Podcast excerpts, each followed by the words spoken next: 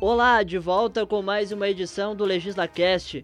Tudo o que foi destaque nas sessões da Câmara durante a semana, você confere aqui com a gente. Nos acompanhem também pelas nossas redes sociais e no nosso site, onde você confere as matérias completas desta edição.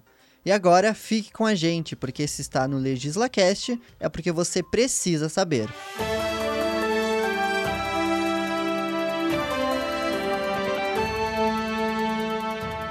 Empresa Granberg Alimentos vai receber homenagem da Câmara. Especialista em produtos suínos, a instituição tem sede em São João da Quarta Légua e completa 10 anos de fundação neste ano.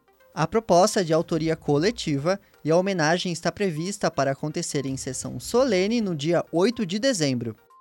Utilidade pública ao Grêmio Esportivo Cruzeiro do Sul depende de sanção do prefeito.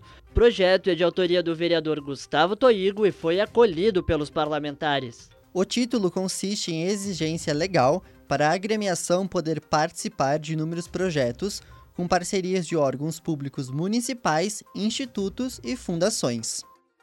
Vereadores aprovam emenda para criar programa de apoio ao jovem agricultor.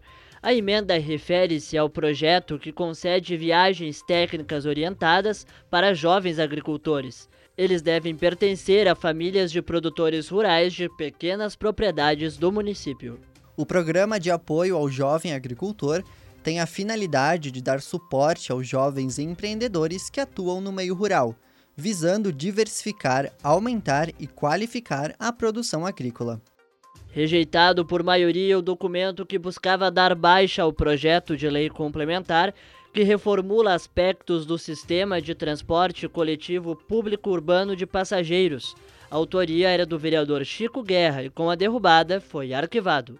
O autor emitiu emendas à matéria, onde destaca pontos, por exemplo, sobre a licitação do transporte público municipal, além de questões referentes às fiscalizações da Secretaria Municipal de Trânsito, Transportes e Mobilidade. E o primeiro turno das eleições municipais definiu a nova nominata de vereadores para a próxima legislatura, que vai até 2024. O destaque é para a maior bancada feminina da história do Legislativo Caxiense, que a partir do ano que vem vai contar com cinco vereadoras. Os parlamentares da próxima legislatura serão Camiles Wagner Petrini e Zé D'Ambros, do PSB, Denise Pessoa, Estela Balardini e Lucas Caragnato, do PT, Adriano Bressan, Clóvis Xuxa e Velocino Ex, do PTB, e Cadores, Marisol Santos e Tatiane Frisso, do PSDB.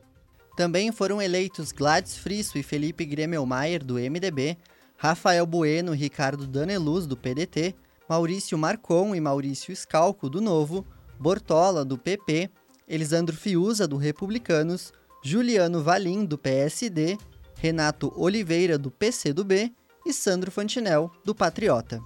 No entanto, a disputa pelo Poder Executivo ainda está aberta e a Câmara promove na próxima segunda-feira debate entre os candidatos a prefeito Adilógio Domênico, do PSDB, e Pepe Vargas, do PT.